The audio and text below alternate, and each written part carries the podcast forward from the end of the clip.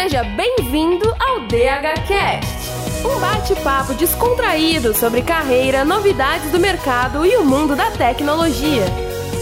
A transformação digital já começou. Vai ficar de fora?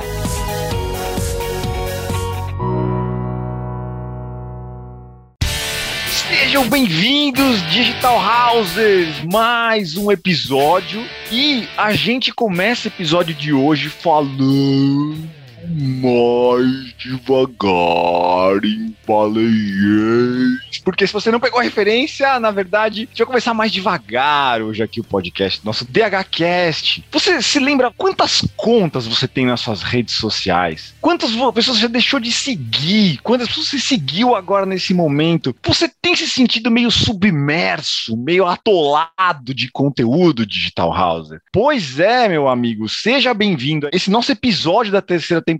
Meu nome é Bruno Cobb, eu sou professor aqui na Digital House Hoje a nossa bancada de convidados aqui está super especial, mais uma vez incrível. Está muito feliz de poder trocar ideias sobre esse assunto que está super em alta, que é slow content. Já a gente vai contar para vocês o que, que é isso. E quem está do meu lado aqui hoje nessa gravação é a Carol. Fala aí, Carol. Alô, pessoal, tudo bem? Eu sou a Carol, sou professora de marketing digital aqui da Digital House. E eu amei ser convidada para esse podcast, porque de fato é um assunto que eu adoro e é um assunto incrível, né? Hoje a gente tem aqui na bancada dois convidados super engajados no tema, que daqui a pouco vocês vão conhecer eles, mas antes da gente apresentar e falar um pouco mais sobre o tema, eu queria compartilhar com vocês uma informação, né, para a gente começar esse papo. Vocês sabiam que, de acordo com uma pesquisa feita pelo Hootsuite, nós atingimos a marca de 150 milhões de pessoas utilizando as redes sociais em 2020? Gente, pra caramba! Imaginem o fluxo de informação que cada uma dessas pessoas gera. É de se refletir, né? Então, sem mais delongas, né, vamos introduzir os convidados. Olá, Ana. Olá, Renan. Fiquem à vontade para vocês se apresentarem. Vamos começar esse rolê. Prazer estar aqui com vocês. Antes de mais nada, quero agradecer o convite. Meu nome é Ana Carvalho RP, eu sou Relações Públicas, sou consultora de marketing digital, bem focado em estratégia de criação de conteúdo mesmo e redes sociais. Eu também sou professora de marketing digital, assim como vocês. Já faz alguns anos aí que eu estou dando aulas para os meus alunos e estou trabalhando em alguns projetos. Eu sou criadora do Social Media Thinking, que é para o projeto para o qual eu estou me dedicando como creator. Foi por causa do Social Media Thinking que eu deixei de postar só selfies no meu Instagram e comecei a criar um conteúdo. Isso já vai fazer uns dois anos que eu estou criando conteúdo com determinada frequência e vou adorar bater esse papo aqui com vocês hoje. Muito prazer, gente. Eu sou Renan Quevedo, ex-diretor de arte, sou formado em publicidade, trabalhava em agências em São Paulo, até que me envolvi seriamente com uma coisa chamada arte popular brasileira. Comecei a percorrer o Brasil em busca de artistas populares de uma forma muito despretensiosa, até que eu resolvi deixar de lado essa carreira na criação dentro das agências e comecei um projeto chamado Novos para Nós, onde eu acabo percorrendo o Brasil e dividindo todos esses encontros que eu tenho por todos os cantos, né? Já são mais de 100 mil quilômetros rodados pelo Brasil nos últimos quase quatro anos, inúmeros encontros, enfim, é um, uma catalogação de artistas que é infinita, né? Visto que a gente tem um país tão grande, tão bonito, tão rico pela frente. E acabo criando conteúdo para marcas, eu faço essa ponte, né, entre o que eu encontro com as pessoas que têm curiosidade de ver, de conhecer mais. Acabo produzindo exposições pelo Brasil, faço curadorias. Acho que é basicamente isso. Muito bom. Bom, primeiro, agradecer em nome da Digital House e de todos os nossos ouvintes aqui por vocês estarem com a gente hoje. É sempre muito legal ouvir a experiência de vocês e super complementar. Vai ser bem legal o papo, super bem misturadas as experiências de vocês aqui. Mas a gente podia começar, né, desmistificando este o que é como se reproduz, onde vive, do que se alimenta. Em poucas palavras, o que, que é o slow content para essa galera que escuta a gente? Ana, ajuda a gente aqui. O que, que é esse negócio do slow content, cara? Pois bem, o slow content, como a Carol falou, né, a gente já tem mais aí da metade da população mundial acessando as redes sociais. Para quem é um pouquinho mais velho e nasceu no mundo offline, viu a evolução aí, tá acostumado com uma, tá acostumado não, né? Viu a evolução da criação de conteúdo. Como antes a internet não estava tão saturada de conteúdo como ela existe agora, a gente não tinha tantos algoritmos como a gente tem agora e a gente se sente meio refém deles, né? Então existe alguns gurus, algumas pessoas aí que ensinam marketing digital que vêm com algumas ideias já de alguns anos para cá de uma criação de conteúdo super acelerada, de criar muita coisa, você precisa de muita frequência, você precisa agradar o algoritmo, você precisa fazer isso, você precisa, precisa, precisa, precisa, tem que criar muito e templates e não sei o que, nananá. E o slow content vem contra isso, né? Vem dando uma ideia contrária, do que, tipo, calma, peraí, se respeita, respeita o seu tempo, respeita o tempo de quem está recebendo, você não precisa saturar o outro com tanto conteúdo, é você priorizar a qualidade ao invés da quantidade, criar uma coisa que tenha uma, seguir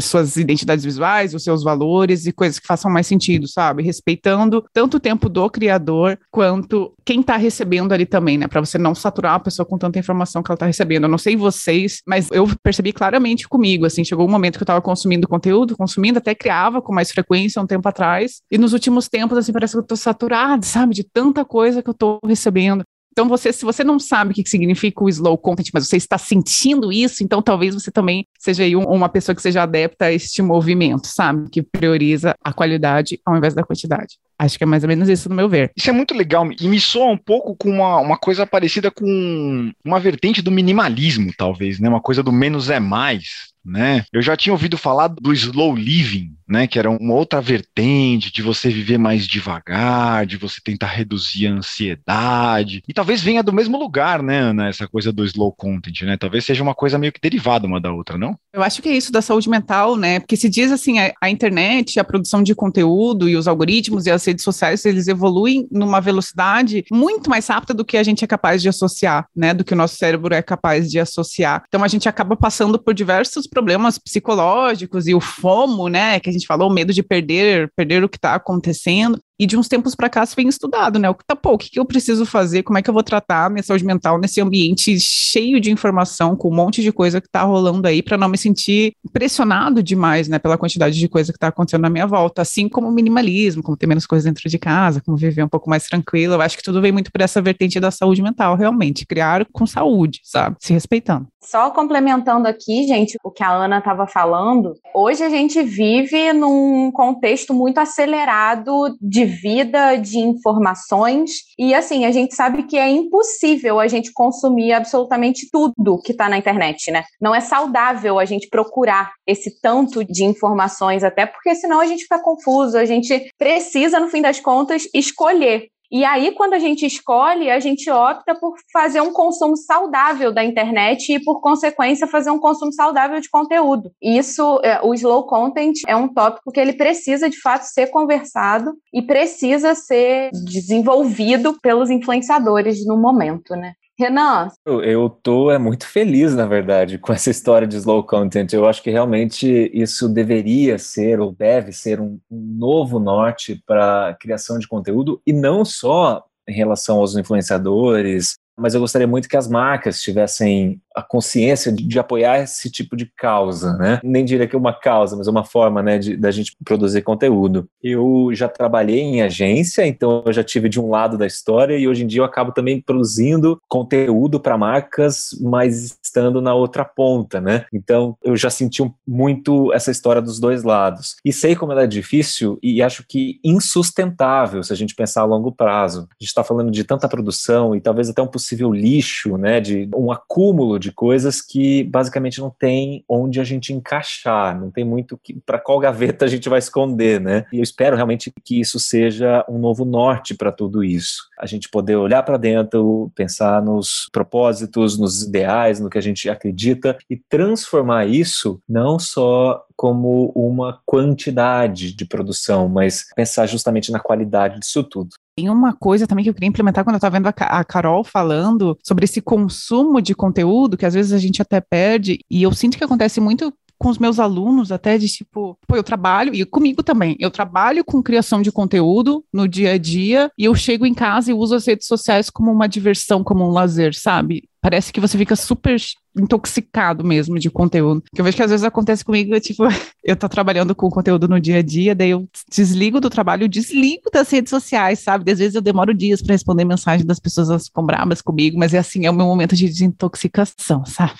Mas acontece com quem trabalha com isso, é, é fica o excesso em dobro, sabe? Ana, faz total sentido isso. Eu sinto isso todo santo dia. A gente fica, né, olhando, vai para cima, vai para baixo nas redes sociais e pensa e olha e vê, busca ideias, né, para a gente criar as nossas próprias coisas. Chega no final do dia, assim, acho que ninguém aguenta mais, né, de tanta coisa que a gente acaba vendo, tanta coisa que a gente consome. Realmente dá aquele esgotamento. A gente trabalha de frente para o computador o dia inteiro e aí o nosso momento de lazer é no celular que é a gente troca uma tela pela outra, né? Então, parece que a gente está buscando ser sufocado por esse tanto de conteúdo também. E isso, eu acredito, né, que isso vem muito pelo excesso de informação e da gente não querer ficar por fora de absolutamente nada, né? Se está saindo uma notícia, a gente tem que estar tá por dentro o tempo todo, a gente tem que saber, tem que saber comentar, tem que saber opinar. E às vezes o buscar informação para saber opinar, para saber o que falar sobre aquilo, às vezes aquilo faz um mal pra gente, né? Às vezes é, é ok a gente pensar, pô, eu não tenho opinião nenhuma sobre isso e tá tudo bem, sabe? Tem também um negócio que as redes sociais, elas são arquitetadas para nos manter ali dentro viciados, né? Pra gente Sim. liberar aquela, aquela endorfininhazinha cada vez que eu recebo uma notificação, eu fico viciado em ver tudo e realmente acontece. Tem vezes que eu tô com o meu celular na mão, assim, eu penso, não quero mais ver, eu tenho que soltar ele à força, assim, sabe? Eu não quero mais ficar com isso daqui na mão. É, e acontece muito isso mesmo. Estamos sendo manipulados lados. E quando a gente fala de slow content, a gente está olhando esses dois lados, né? A gente está olhando o lado das pessoas que consomem o conteúdo, mas a gente está principalmente aqui, talvez, olhando o lado do, dos criadores de conteúdo também, né? Que é quando eles realmente resolvem falar, não, pera, eu não vou botar esse pé no acelerador desse jeito, né? Eu vou priorizar qualidade acima de quantidade, eu vou fazer isso num fluxo que seja mais natural, mais orgânico, né? Para que as coisas possam acontecer. Então é um tema bem legal super atual a respeito disso. E eu acho que dá para ter uma ideia já, mais ou menos, do que, que é esse negócio de slow content. E é um bom primeiro passo a gente começar a falar disso aqui. Agora, um pouco mais do ponto de vista de quem está do lado de cá produzindo, né, Carol? Exatamente, gente. Assim, eu entendi que vocês trabalham em áreas muito diferentes e eu queria entender de cada um de vocês, né, Ana e Renan, quais são os desafios do slow content no sentido de engajamento? Porque a gente entende que é isso, né? A rede foi feita para fazer você ficar travada ali dentro o tempo todo, e conforme você vai ficando mais tempo na rede, você tende a engajar com um certo conteúdo ou certa pauta que você tem interesse. Então, o que, que vocês veem de desafio no sentido de engajamento? Eu vejo, enfim, inúmeros, assim, inúmeros pontos que a gente poderia falar agora sobre esses possíveis desafios. Um é sempre fazer com que esse conteúdo ele possa assumir diferentes formas, diferentes tópicos, diferentes assuntos, sem deixar de ser relevante barra interessante para as pessoas. E acho que essas duas palavras também são bem traiçoeiras para quem cria conteúdo. Eu acho que é muito difícil também a gente conseguir manter a atenção das pessoas a longo prazo. Se a gente, por exemplo, cria um stories, ou então cria um vídeo para o feed, enfim, se ele não pegar a pessoa ali nos cinco primeiros segundos, acho que dificilmente a pessoa vai manter o tempo dela olhando para a tela e consumir o que você está produzindo. Por mais que você ache assim a coisa mais interessante do mundo, eu acho que isso tem que realmente fazer sentido. As pessoas precisam se sentir seduzidas o suficiente para se manter ali até o, o fim. Eu acho que sempre priorizar a qualidade das coisas em detrimento a qualquer outra coisa, né? Qualquer outro artifício possível que a gente tenha na manga. Então eu sinto que para mim isso tem sido bem difícil. Parece que o tempo inteiro a gente está pisando ali em ovos, tentando tatear para onde caminhar com essa produção. Uma coisa que, que me ajuda nisso tudo é tentar olhar para o feedback das pessoas, ver o que as pessoas estão sentindo daquilo que você está produzindo, onde que você está acertando, tentar regular todos esses botõezinhos e produzir o melhor conteúdo possível, priorizando a, a qualidade disso tudo e não a quantidade. É, porque no fim das contas a rede social é feita de pessoas, né? E a gente precisa de fato estar atento ali a tudo que eles estão falando, todo o feedback, né, que a gente recebe. Você tocou num ponto que assim, para mim é muito bizarro, que é atrair a atenção do público em três a cinco segundos. Isso é muito rápido. Isso é muito absurdo, gente. Eu fico pasma porque eu já trabalho com conteúdo há muitos anos e a cada ano, eh, se bem que nem a cada ano, parece que a cada seis meses esses segundos diminuem. Daqui a pouco você vai ter que atrair a pessoa em milésimos de segundo, gente. Isso é muito bizarro.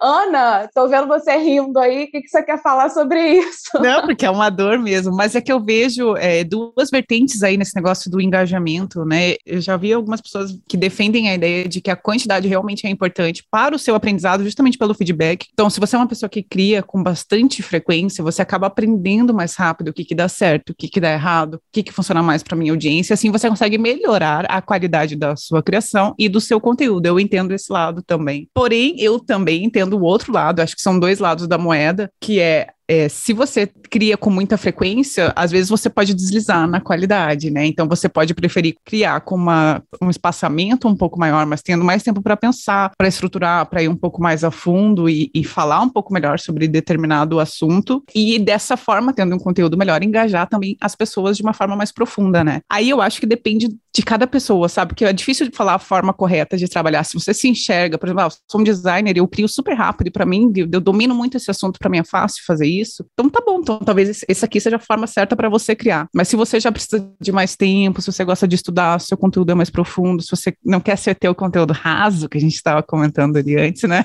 Se você quer ser um pouco mais profundo, então tá bom. Então é essa é a sua forma de criar. Eu acho que o slow content tem um pouco disso também, sabe? De você respeitar o seu ritmo e o que faz sentido para você. Eu já criei muito no último ano, criava muito, tipo, diariamente, vários posts por dia, porque eu entendia que a quantidade era importante para eu aprender e pro, pro engajamento do algoritmo também, não sei o que. Dos últimos tempos para cá, eu fui me dedicando para outras coisas, eu diminuí esse ritmo, sabe? E o meu engajamento se manteve o mesmo. Então, acho que, que depende muito do, do ritmo de cada pessoa que está criando, sabe? É importante se respeitar também uma coisa bem legal sobre isso que você está falando, o Aninha, que é. Tô olhando pelo lado do público agora, né?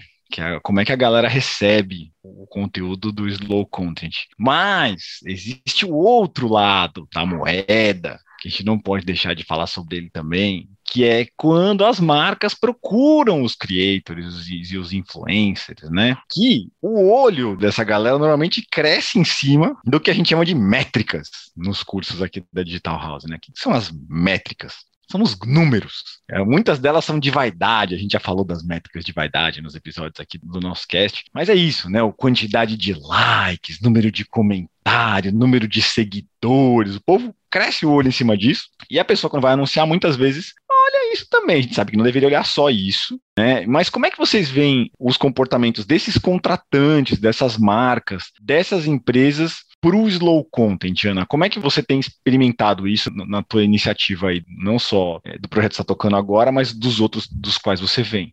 Eu posso trazer mais a minha visão como quem contrata, né? Porque dentro de umas consultorias eu tenho atendido algumas empresas que trabalham bastante com influenciadores, diferente da experiência do Renan, talvez que seja quem está ali sendo contratado. E eu vou dizer que realmente eu vejo isso. Na empresa que eu estou fazendo uma consultoria hoje, que é uma empresa grande, nível nacional tudo mais, é número, sabe? Que eles vêm querer saber o número de seguidores, como é que tá o engajamento, é super por esse viés mesmo. E você tem que fazer a, a catequização, assim, explicar, tipo, olha, isso aqui é a métrica de vaidade, não quer dizer nada. ah, muito. Isso, isso, isso, nem só para contrato de influenciadores, né? Mas para diversas outras partes da estratégia tem que dar essa, essa catequizada também. Mas esse é, é, a minha visão aqui desse lado de quem está contratando. Realmente tem muito disso, assim, de ver, pelo menos nessa empresa onde eu tô, né? Imagino que nem todas tenham esse mesmo viés, mas nessa que eu tô atendendo hoje, que eu tô fazendo a consultoria hoje, é muito assim, é, quero números gigantes e coisas gigantes e muito número, número, número, número. Muito focado em número mesmo, bem como vocês falaram aí. E do teu lado, Renan? Acho que eu já tive também desse mesmo lado da Ana, na minha época de agência, né? Não era, acho que,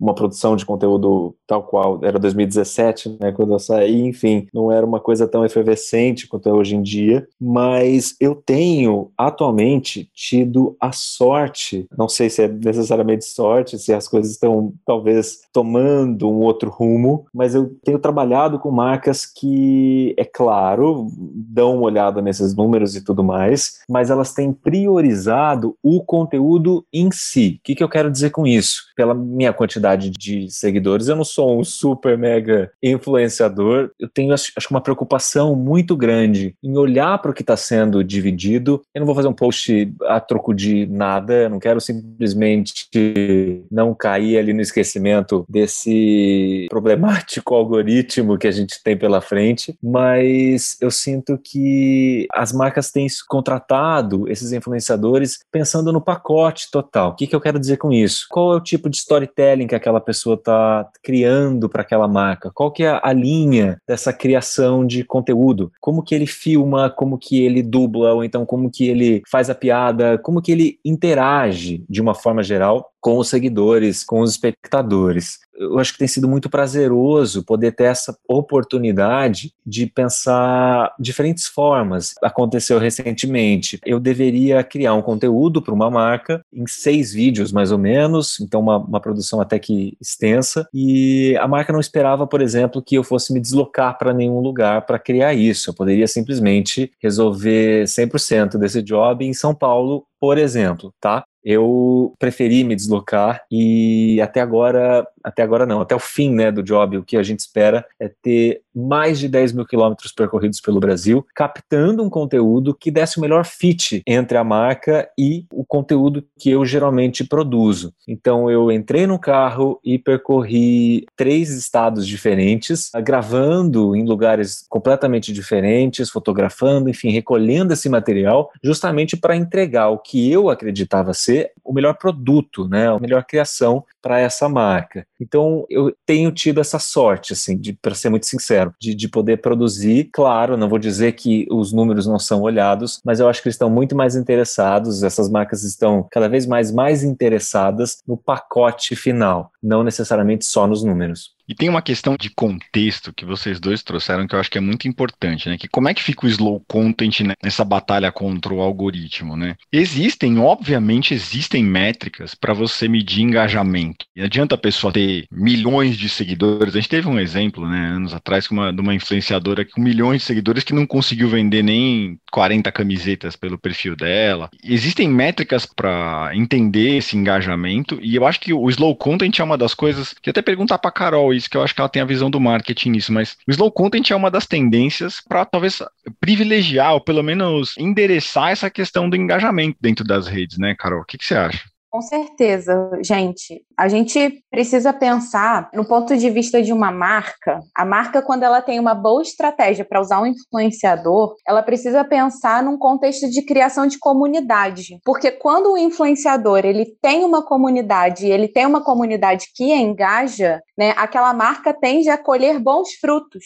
Às vezes é melhor a marca ir num influenciador que é um pouco menor, mas que tem uma super comunidade, né, que tem um super apoio dos seguidores, uma super conversa, um papo aberto com os seguidores, do que às vezes ir para uma pessoa que tem milhões e é muito famosa e que às vezes não chega em determinado assunto porque a gente tende a achar que aquela pessoa é inacessível. Então, às vezes, quando a marca opta por um influenciador um pouco menor, ele tem esse senso de comunidade, ele tem uma sensação de acessibilidade. Então, aquele cara consegue chegar em lugares que às vezes pessoas muito famosas nunca vão conseguir. A capilaridade é muito maior, né? Exatamente, exatamente. Perfeito. O Bruno falou de contexto, eu tinha até anotado a palavra aqui, contexto. Nossa, ele está lendo o meu caderno aqui.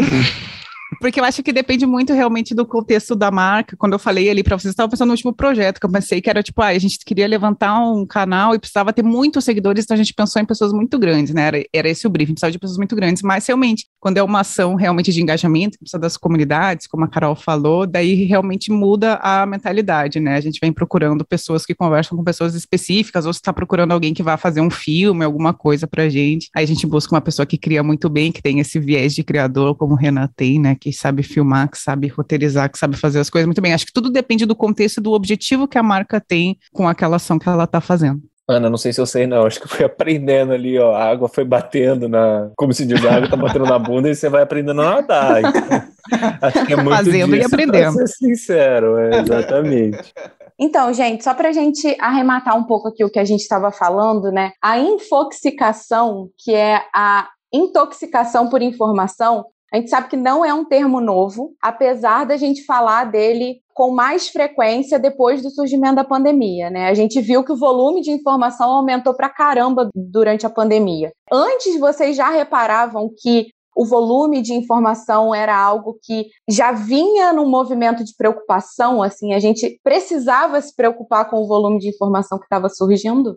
Olha, eu me sinto bem infoxicado durante os dias de uma forma geral. Mas até fazendo uma ponte, assim, eu li em algumas matérias, vi alguns profissionais mais da saúde falando sobre isso, como as pessoas, uma hora ou outra, preferem se blindar de consumir notícias de portais, lerem jornais, ouvirem podcasts, porque basicamente chega um momento que a gente não consegue lidar com tanta informação. Então as pessoas preferem ficar um pouco alienadas a alguns assuntos, e o que eu acho que é completamente saudável no fim das contas, justamente pela incapacidade de digerir tanta coisa. A gente é bombardeado dia e noite, a gente pode, sei lá, de repente você vai dar uma volta e, e, coloca uma música, mas pode entrar uma propaganda, você pode estar ouvindo um vídeo, você acaba acumulando todos esses estímulos no fim das contas e até que chega um momento que isso não é nem um pouco saudável. Atualmente eu me sinto muito infoxicado, essa, essa é bem da verdade. Então por isso eu estou fazendo essa gravação diretamente da praia para tentar dar uma relaxada. eu comecei a me preocupar. Você fez essa pergunta, eu fui, eu fui tentando entender, assim, como que, como que eu me lidei com isso desde o início da pandemia. Eu percebo que o primeiro momento que eu me dei conta, assim, que eu estava consumindo muita informação e que isso estava sendo prejudicial para mim foi ali em 2018 nas eleições, sabe? Foi ali, depois daquele momento que eu decidi não quero mais me ficar me informando de tudo, não quero mais. Naquele momento, em 2018, eu comecei a realmente me preocupar com isso. Mas eu concordo que depois da pandemia, concordo com tudo que o Renan falou também, e eu concordo que depois da pandemia, a gente em casa, consumindo conteúdo 24 horas por dia, sabe? Não tem um momento de ir pro metrô, não tem um momento de fazer outras coisas, sabe? Quem teve a possibilidade, claro, de ficar em casa, quem teve esse privilégio, né, de ficar em casa. Não sei se é a realidade do Renan, né, que, tá, que fica viajando, mas para mim, que fiquei realmente em casa, enclausurada, e ainda tô, né, foi maior isso, sim. Eu sinto que eu fico mais cansada, me sinto que, que foi mais tóxico realmente para mim. Chega o final do dia, eu não quero mesmo consumir mais nada, sabe? Desligo tudo, não tem nem televisão em casa nem nada. Para mim deu uma aumentada na pandemia, assim. Ana, porque acho que a gente podia, antes da pandemia, ter essas válvulas de escapes mais acessíveis. Então, ah, você vai no cinema, você encontra seus amigos no boteco, você planeja um, férias, né? E hoje em dia não existe muito isso, né? Principalmente desde a pandemia, isso tudo tem se tornado, acho que, coisas muito preciosas pra gente, né? Esses momentos onde a gente consegue desligar. Então, as pessoas foram pintando as casas, elas foram colocando mais plantas, elas foram repensando os espaços passos, e acho que é justamente isso. Eu também, enfim, eu ficava para cima e para baixo do Brasil, mas o que do dia para noite também acabou. Então eu me senti um passarinho na gaiola ali, literalmente, né? Tantos lugares para onde correr. Mas é um desafio, né? Um desafio super, super grande. É, e durante a pandemia a gente se viu num dilema, né? Porque a gente queria obter informações, a gente queria ler, mas ao mesmo tempo, quanto mais a gente lia, mais nervoso a gente ficava, mais preocupado a gente ficava, mais com a sensação de que caramba, quando isso vai acabar? A gente está afundando a cada dia que passa. E essa sensação de você ter informações e perceber né, que quanto mais você se informa, mais o buraco está embaixo, é desesperador. Realmente, eu concordo com a Ana, eu acho que esse volume de informações, pelo menos para mim, foi exatamente essa sensação de que veio durante as eleições, né, de 2018, mas a pandemia, na verdade, o volume foi só aumentando e aumentando e a gente foi cada vez se afundando nessas informações e a gente viu um momento que, caramba, como é que eu vou sair daqui, né? Como é que eu vou ter o meu escape se eu não faço justamente o que o Renan estava falando, né? Se eu não vou encontrar meus amigos, se eu não vou numa praia, se eu não vou viajar, se eu estou dentro de casa, eu e os meus pensamentos que me acompanham desde que eu nasci, né? Então é bem complicado mesmo. Eu e as vozes da minha cabeça. cuidado com essas vozes, pelo amor de Deus, cuidado. Ainda mais considerando que é esse pessoal do marketing, cuidado com essa galera do marketing. Esse, olha, eu devo ter uns, uns 10 divertidamente aqui, cada um fala de um jeito diferente. Principalmente em época de entrega de projeto integrador das turmas. Aí já era, aí engole. Eu queria tá, fazer duas perguntas em uma aqui para vocês agora. Que agora vamos trazer puxão esse negócio aqui. Vamos ver como é que a gente faz então. Nossa, gostei desse negócio de slow content. Acho que é uma coisa bacana, tem a ver com o que eu estou pensando em produzir. Como audiência, né? Como é que eu posso entrar nesse movimento de slow content? E do outro lado, né, como creator, como é que eu posso começar a incluir um pouco mais de slow content na minha produção? É um desafio para mim também, dos dois lados, né, como criador e como consumidor. Eu acho que como consumidor de conteúdo, você precisa primeiro entender aqui o que, que você está consumindo, em redes sociais, que é o que eu, que eu entendo mais, né? Entender o que, que você está consumindo, se faz sentido para você, se é um conteúdo que faz bem, que é saudável para você e deixar de seguir aquilo que é só lixo eletrônico, já é um belíssimo passo. E você também pode fazer coisas no seu dia a dia, né? Eu estou tentando lembrar o nome de um livro, ver se eu lembro até o final, que eu li uma vez, que era um dos, dos rapazes lá do Google, que falava sobre você aproveitar bem o seu tempo, né? Que é você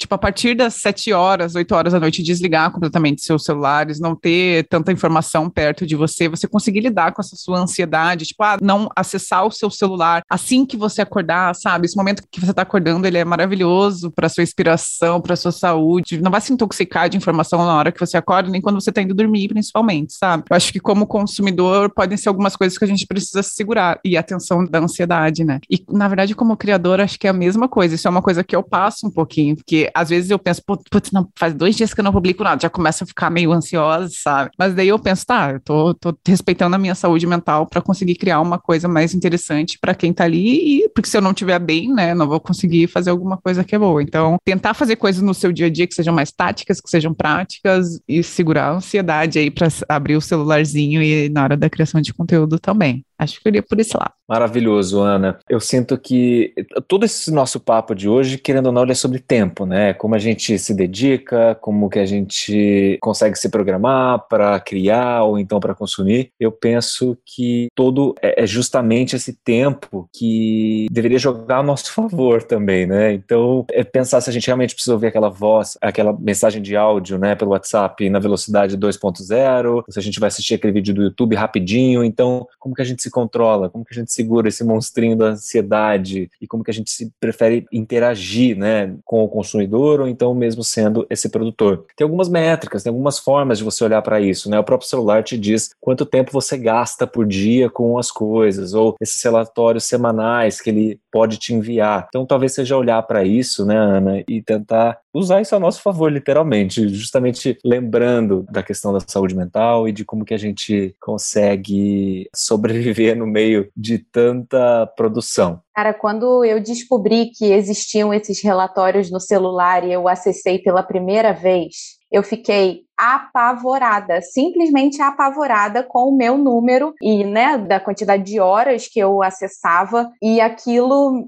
eu entrei em choque, assim, eu realmente falei, caramba, quanto tempo da minha vida eu tô aqui no celular, podendo, de repente, ler alguma coisa interessante ou me desconectar um pouco. E aí, enfim, eu pensei algumas das alternativas para a gente poder não estar 100% o tempo todo imerso em redes sociais, uma forma que eu particularmente consegui encontrar foi assinando o newsletter, newsletter que trazia um pouco de conteúdo um pouco mais longo. Eu comecei a sentir falta de leitura, as coisas eram muito rápidas. Então, por exemplo, algumas das newsletters que eu acompanho, por exemplo, André Carvalhal é uma pessoa que produz um conteúdo que para mim é incrível porque ele fala o tempo todo sobre essa intoxicação, sobre esse consumo de internet, sobre o caminho das profissões depois que a internet internet veio, enfim, mudou o rumo, né, de algumas profissões. Tem o Medium também. Adoro o Pinterest, que é uma rede, mas que é uma rede que não tem muita interação, você fica ali vendo fotos bonitas e coisas legais. Então, é sair um pouco, beleza, eu ainda tô conectada, mas estou conectada de uma forma diferente, né? O meu consumo, ele muda de figura. Esse viés do, de usar redes que estão mais focadas por um minimalismo é bem interessante, né? O Medium, Pinterest. E a gente teve a, privilégio aqui de, de gravar na segunda temporada, o episódio 6 a gente gravou com a Karina Troncos, né, que é a fundadora do Nina Talks, e com a Bia Guarese, do Beat to Brands, né, duas produtoras de conteúdo que super falam com a gente aqui, que a Beat to Brands, lembrei dela aqui por causa da newsletter, né, uma das newsletters que eu acompanho. Então já tô fazendo um merchan aqui do, DHCast, pra vocês voltarem na, na, temporadas anteriores e escutarem a Nina Talks e a Beat to Brands falando justamente sobre projetos pessoais, né, que tem tudo a ver com o que a gente tá falando aqui, né, quando a gente fala de produzir com mais qualidade, produzir com mais saúde mental, com mais estabilidade, também está falando sobre projetos pessoais. E aí estamos nos encaminhando para os nossos momentos finais, o tradicional encerramento do nosso episódio do DHCast, onde nós trazemos dicas de conteúdos, cursos, livros, receitas, tirinhas para quem quer se aprofundar um pouco mais nesse tema de slow content aqui. E vamos começar com Renan. Vamos lá, você primeiro, Renan. Deixa a sua dica aí pra galera. Olha, será que é uma dica de slow content isso que eu tô, vou falar agora? Mas eu, eu, eu acho que é uma dica que desafia esse tema, tá? Cê, tá? Talvez vocês vão me entender, vamos ver. Eu acabei de assistir uma série que eu achei absolutamente incrível, maravilhosa, na HBO, chamada The White Lotus, que é o Lotus Branco. Vocês já viram? Eu tô sozinho nessa? Não. Já tô, já tô pondo na minha playlist aqui já. Seguinte, por que, que eu tô recomendando ela? Um, eu gostei demais e foi uma série que me fez desligar de muita coisa. Então, já amei porque minha saúde mental agradeceu. Ao mesmo tempo que eu fiquei um pouco viciado nela. Então, será que eu consegui equilibrar isso? Então, desafia, tá?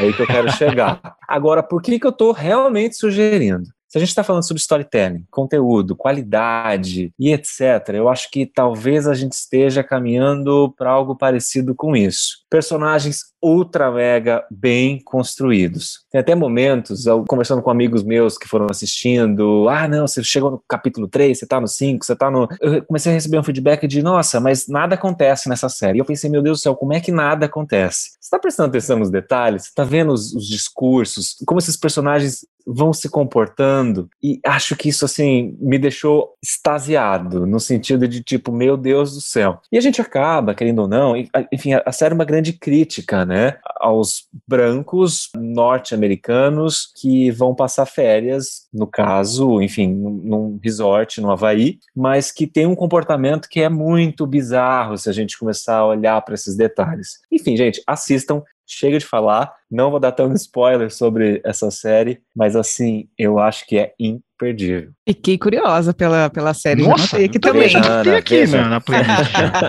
Gente, eu vou indicar dois livros aqui para vocês. O primeiro foi o que eu lembrei, o nome do livro que eu falei anteriormente, que ele se chama Faça Tempo, que são é, engenheiros do Google que escreveram eles, os mesmos que é, autores do Sprint, e eles falam muito sobre essa nossa realidade, de como a gente tem a tendência do comportamento nosso agora, ter a nossa agenda sempre lotada de coisas para fazer, e quando a gente não tem alguma coisa para fazer, a gente preenche esse tempo no que eles chamam de piscinas infinitas, que é a quantidade infinita de conteúdo, que é aquele feed que não termina. Então você tá, tem conteúdo infinito para rodar, e como isso é prejudicial para nossa saúde, como isso prejudica a nossa produtividade, que eles falam. Então, nesse livro, eles dão uma dica de um método para você conseguir priorizar priorizar o que importa, que você vai priorizar uma coisa por dia, que vai ser a sua tarefa que você não pode adiar. E você vai fazer aquela uma coisa. O resto, se você não conseguir, tudo bem, você faz no outro dia. Mas você vai priorizando uma por dia. Daí eles vão dando várias dessas diquinhas, tipo, ah, desligar o celular a partir de determinado horário. Não mexer no celular quando tá na cama, não deixa nada de eletrônico no seu ambiente de dormir. Eles dão umas dicas legais também do tipo assim, abra os seus e-mails no final do dia, sabe? Primeiro faça as suas tarefas, depois vai vendo a quantidade de conteúdo que tá chegando e tal. Então, esse livro, ele é bem interessante para o seu dia a dia, assim, se você quer se des desintoxicar um pouco, eu li ele no início do ano e foi bem interessante para mim. E outro que para mim é o melhor livro, assim, para mim é a Bíblia do Marketing Total, que é o do Seth Godin, isso é marketing. Eu acho que para criadores, também para quem trabalha com marketing, ele é muito importante porque ele traz um conceito diferente do funil, que eu acabei aplicando isso no social media thinking como um triângulo, né? Que você não vai trabalhar um funil, você vai trabalhar um triângulo, que é você se preocupar em falar primeiro com aquelas pessoas que estão na sua volta. Acho que o Seth Seth Golden chamou de menor mercado viável, né? Você vai conversar primeiro com um pequeno grupo de pessoas e vai conversar muito bem com eles, que eu acho que tem muito a ver com slow content. Então, como é que eu vou entregar o melhor possível para o menor grupo de pessoas possíveis, que eu acho que tem um pouco a ver também com aqueles mil fãs verdadeiros do Kevin Kelly, sabe? Como é que eu vou conversar muito bem com essas pessoas e essas pessoas, através das comunidades que a gente vai criando, acabam divulgando o seu trabalho também. Foi uma coisa que pautou muito meu trabalho, tanto que no Social Media Thinking eu não investi nada em mídia, eu, não, eu tô há dois anos, antes de assumir esse super cliente que eu abracei agora, eu passei dois anos vivendo só disso, sem investir um real em mídia, mas conversando com um grupo pequeno, mas que para mim era super suficiente, sabe? Não preciso mais do que eu faço agora, o que eu tenho já é suficiente e crescendo organicamente, que eu acho que esse crescimento orgânico, a criação de conteúdo orgânico também tem muito a ver com slow content. Então, isso é marketing do Seth Golden Bíblia, do marketing digital para mim, e o faça tempo para você aplicar isso no seu dia a dia e conseguir ter uma vida um pouco mais, é, com a saúde mental um pouco mais em dia, sem tanta infoxicação. Vocês estão entendendo por que, que esse é o quadro preferido da nossa audiência? É incrível, dicas maravilhosas. Carol, e a, e a sua dica, cara? Qual que é? Eu já dei a minha dica aqui. Quem pescou, pescou. Quem não pescou, vai pescar agora, porque é a newsletter do André Carvalhal, que eu amo de paixão. E também adoro a newsletter do YouPix. E eu tô puxando sardinha aqui pro meu lado, né, de professora de marketing, que é algo que eu indico sempre para os meus alunos. Então, André Carvalhal e YouPix. Mas eu acho que são assuntos que todo mundo que produz conteúdo acaba se interessando de alguma forma pelo que eles falam, né? É intrínseco, uma coisa pela outra. Eu vou deixar uma dica, não é sempre que eu deixo dicas aqui, mas hoje eu vou deixar uma dica aqui que é um projeto colaborativo é, de um coletivo que chama Papel e Caneta. É um coletivo sem fins lucrativos que reúne um monte de gente bacana aí de diferentes partes do mundo. É comocrescer.com. É um site, tem um videozinho manifesto, um monte de creator legal falando justamente sobre isso, de que essa pressão que acontece em cima dos, dos creators para que eles produzam conteúdos interessantes numa velocidade inacompanhável, né? E como é que ela, eles equilibram isso com vida pessoal? Muita gente acaba ficando muito exausta. E o site veio para tentar ajudar a lidar com essas coisas, ansiedade, depressão, burnout, esses temas que a gente fala tão pouco, deveria falar tão mais a respeito disso. Fica essa dica aí como a dica do COB, tá bom? E mais do que isso, né? Temos um convite incrível aqui da nossa Carol para a galera do marketing que ou tá ouvindo a gente aqui nesse podcast nesse momento. Gente, esse podcast é da DH e DH tem um curso maravilhoso de marketing digital, o qual eu sou professora. Eu amo a proposta do curso, amo a metodologia de ensino da DH. Tô, tô fazendo aqui o meu publi, mas é um publi com amor, porque de fato eu acredito, porque eu trabalho nele. É um curso super completo, as aulas são cheias de interação, a gente traz vários exemplos palpáveis, a gente tem convidados e hoje nosso papo aqui foi sobre conteúdo, que é um tópico que dentro do curso de marketing digital a gente aborda e aborda com esse carinho, né, que a gente falou aqui, no sentido de trabalhar bem um conteúdo, entregar um conteúdo bacana para quem está recebendo, não e não simplesmente fazer por fazer, né? Então é um curso que a gente consegue aplicar tudo que a gente falou aqui e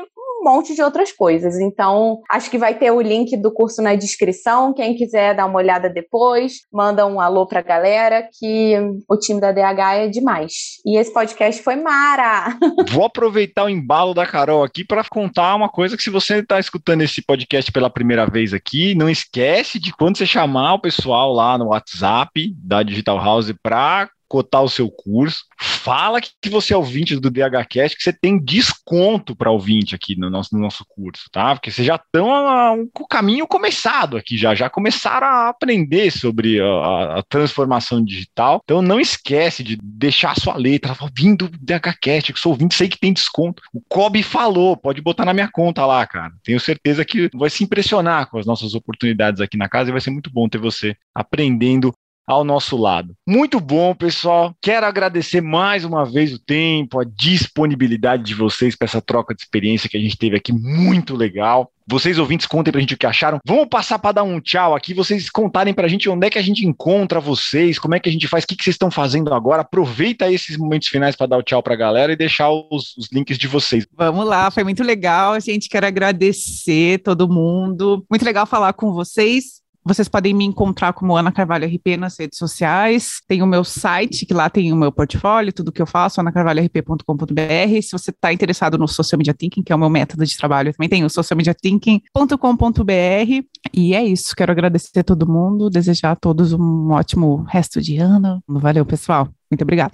E eu, Renan Quevedo, vocês me encontram em todas as redes sociais como Novos para Nós, que é o nome do meu projeto. E não só vocês conseguem falar comigo lá, mas vocês vão conseguir ver absolutamente todas as aventuras pelo Brasil, conhecer mais sobre os nossos artistas populares. Eu acho que todas as histórias são absolutamente muito interessantes e tem um milhão de coisas que a gente pode aprender com esses brasileiros absolutamente incríveis. É uma grande jornada de inteligência emocional, de artes, enfim, eu acho que isso é muito, muito bacana. Eu amei dividir o microfone com a Ana. Ana, parabéns. Muitíssimo obrigado. Amei também. Todo mundo do podcast amei, amei, amei. Muitíssimo obrigado. Foi um prazerzaço. Bom, a Carol, você já sabe onde encontrar ela, né? Mas ela também tem o tempo dela de merchan aqui. que mais? Anda, onde mais a gente consegue encontrar você, Carol? Gente, vocês vão me encontrar na DH, mas também podem procurar meu LinkedIn. É Caroline Goethe. Caroline com Y. Acredito que não tenha muitas Carolines com Y no LinkedIn, mas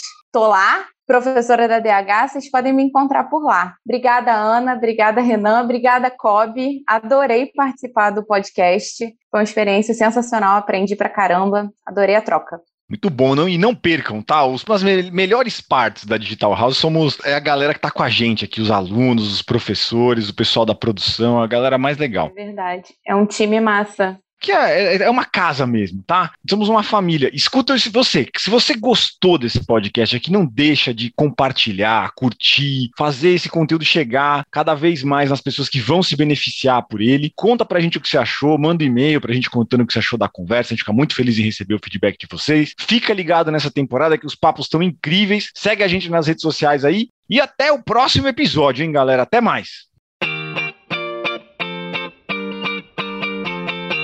Esse foi o DHCast by Digital House. Curtiu e quer continuar o papo? Então siga DH em todas as redes sociais. Vamos adorar conversar sobre tecnologia e transformação digital com você. Ah, lá você também vai ficar sabendo sempre que um novo episódio for ao ar. Quer investir no seu futuro e começar um dos nossos cursos? Ouvinte DHCast ganha condições especiais para entrar na nossa comunidade. Até o próximo encontro digital!